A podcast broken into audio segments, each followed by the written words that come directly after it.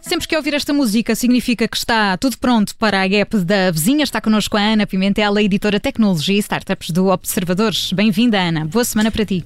Olá, Ana Filipa, boa semana. Para ti também, João Alexandre. Ora viva! Ana, hoje vamos falar de uma coisa eu gostava muito que explicasses tudo isto em pormenor. Vamos falar de phishing. O que é isto? Exatamente, Ana Filipa, vamos, vamos sim. Uh, bom, o phishing, uh, os ataques de phishing, na verdade, são, são um dos vários cibercrimes, não é? Que, que, que volta e meia nos podem acontecer e por isso temos que ter aqui muito, muito cuidado. Mas o phishing, uh, o ataque de phishing tem, em regra geral, por objetivo roubar-nos alguns dados ou informações confidenciais. Aqui, como por exemplo, dados de cartões de crédito, bancários ou até a nossa identidade. No fundo, é, é aqui uma fraude que é cometida online, ok? É como, e como é que é cometida esta fraude? Regra geral, através de um e-mail, de um número de telefone, de uma rede social, de uma mensagem, uh, e passa muito por ter aqui o cibercriminoso a tentar passar-se por alguém ou até por alguma organização de confiança. Portanto, podem ser e-mails vindos de entidades completamente desconhecidas ou então a tentarem mascarar-se de algumas organizações que nós conhecemos e nas quais confiamos. E no fundo são aqueles e-mails que, que nós muitas vezes recebemos e dos quais desconfiamos porque são assim um pouco suspeitos porque lá está, podem vir de uma organização qualquer reconhecida, mas estranhamente pedem-nos dados bancários, que é uma coisa que não é comum, e desconfiamos com razão, porque na verdade eles podem ser mesmo maliciosos e representarem, lá está, um ataque de phishing que é um crime. E Ana Pimentel, a verdade é que em Portugal também há muitos desses crimes. Exatamente, há sim, João Alexandre. Uh, segundo aqui um relatório recente da Kaspersky, uh, em 2020 foram identificados cerca de 430 milhões de tentativas de ataques de phishing no mundo. Portanto, são muitos, muitos ataques, muitas tentativas de ataque, aliás, são quase 500, 500 milhões de tentativas. E aqui neste, neste relatório feito pela, pela empresa de cibersegurança, Portugal é o segundo país com mais ataques deste tipo, ou seja, no total, uh, em Portugal houve aqui uma, uma percentagem de 19,73% do total destes crimes que foram cometidos no mundo inteiro. À frente de Portugal, na verdade, muito, muito perto, estão ali mesmo quase tac-a-tac, está o Brasil, com 19,94% do total destes crimes, portanto, ambos os países aqui muito, muito perto da fatia de 20%.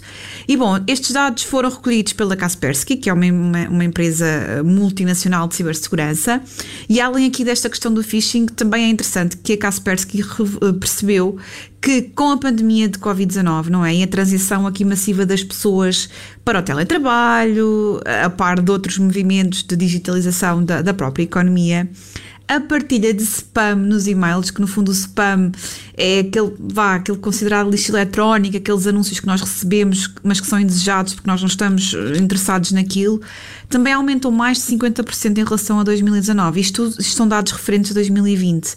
E, e bom, sendo que cerca de 21% deste tráfego teve origem na Rússia. Um, uma coisa interessante que a Kaspersky também detectou aqui é que os alvos destes ataques de phishing aconteceram em lojas online. E, e Ana, quais são os outros países que também foram muito alvo deste, deste tipo de, de ataque? Olha, pois Portugal está aqui logo na, na liderança, infelizmente, não é?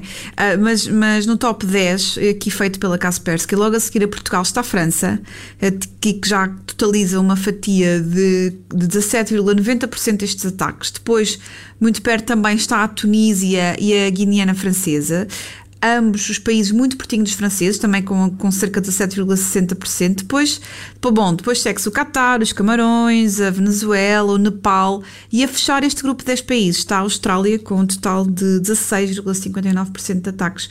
De notar que França, por exemplo, já não aparecia neste top 10 desde 2015 e agora com a pandemia, lá está, com aquilo que falámos há pouco, não é? Com, com esta transição massiva para o teletrabalho, das compras online, a telescola, nós digitalizámos muitos serviços da nossa sociedade, França voltou para o terceiro lugar. Ana, e para estarmos todos mais precavidos, o que é que podemos fazer para evitar sermos enganados com estes e-mails e com estas mensagens?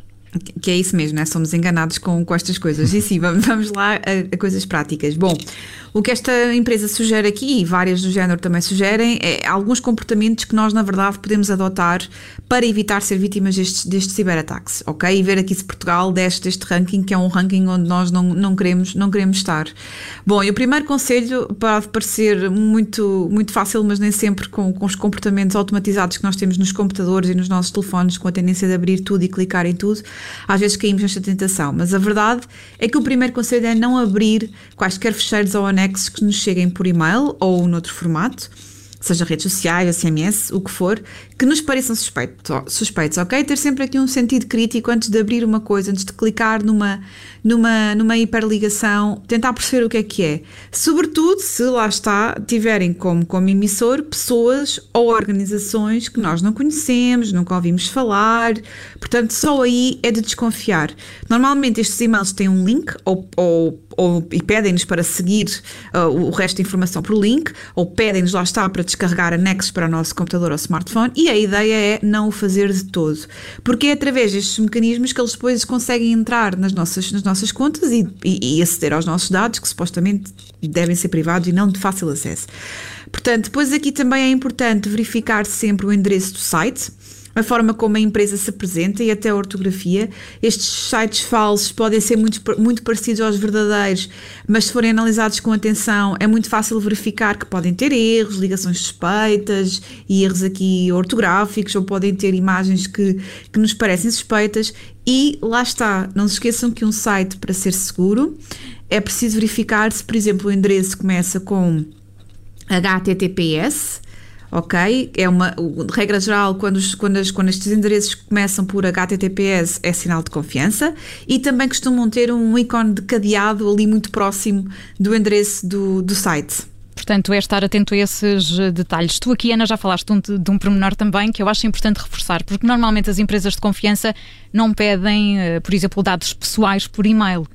Exato, exato, Ana Filipe, não pedem. E, e, e, como, é, se nós recebermos um e-mail suspeito de, de, uma, de uma organização que lá está, que é credível e que de repente nos está a pedir dados, dados bancários, a primeira coisa que podemos fazer é, por exemplo, tentar contactar a empresa, seja ligando ou através de outros, de outros canais oficiais e questionar uh, a empresa se de facto estão a pedir aquilo, porque regra geral não pedem, ok? Isso é logo um alerta, não, nos dados pessoais não são pedidos assim por e-mail. Um, além dos, do, dos anexos, que foi uma coisa que, que, nós, que eu há pouco disse, uma das formas também de nós evitarmos sermos apanhados de surpresa, mesmo quando os e-mails podem, podem vir de, de lá está, organizações que, que à partida nos parecem, nos parecem respeitáveis, mas, mas que não são eles os verdadeiros emissores daquele e-mail, também é importante não descarregar ou instalar aplicações com origem em fontes que nós não confiamos. Portanto, sempre que, vamos, que nos pedem para, para instalar ou descarregar um programa para o computador ou para o, smart, ou para o smartphone, tentar perceber de onde é que ele vem, quem é que faz aquilo, que programa é aquele.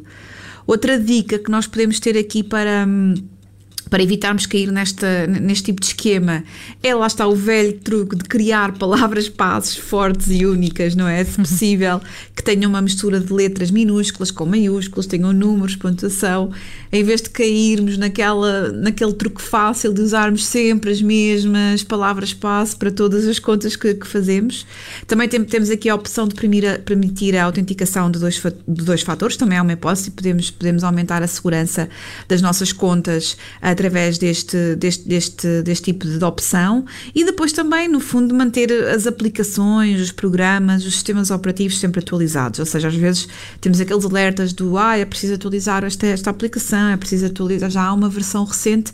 E bom, é importante fazer estas, estas atualizações, quer no sistema operativo, quer nos programas, porque a verdade é que quando estas atualizações são feitas, elas vão reparando alguns bugs, algumas vulnerabilidades que no fundo depois o que fazem é, é, é, é evitar que este tipo de ataque aconteça um, e portanto são úteis, uh, são, é útil, uh, apesar de parecer que não, é útil fazermos estas, estas atualizações volta e meia ao, aos nossos smartphones e computadores. E por último também podemos instalar um software antivírus que, que, nos ajuda a gerir tudo isto, mas à partida ter este sentido crítico, ter algum cuidado redobrado com as coisas que abrimos, seja no e-mail, seja no, nas redes sociais, seja, seja em plataformas de chat, já é meio caminho andado para nós não sermos uh, apanhados assim desprevenidos com anexos de ligações que nos podem querer roubar dados, dados pessoais e até pronto, usar a nossa identidade depois para outros fins. Ora, o que não rouba nada a ninguém só acrescenta é a newsletter de startups. Estás a trabalhar Ora nela, bem, não é verdade? Gostei muito agora dessa, dessa introdução. Pensei que ias dizer assim, Ana Pimentel, já nem me lembrava. Já não, verdade. E agora amanhã também seria interessante. Nunca aconteceu esquecer-me de uma newsletter, mas olha, é verdade, amanhã. amanhã lá está ela. E sim, amanhã lá está ela. Não rouba nada, acrescenta informação, explicação, espero eu, pensamento crítico.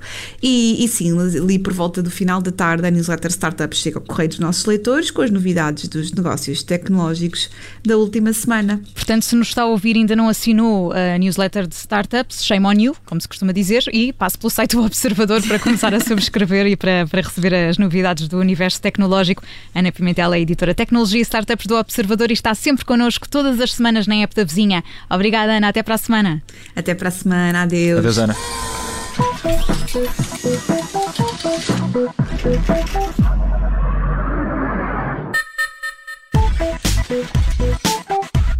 Rádio Observador.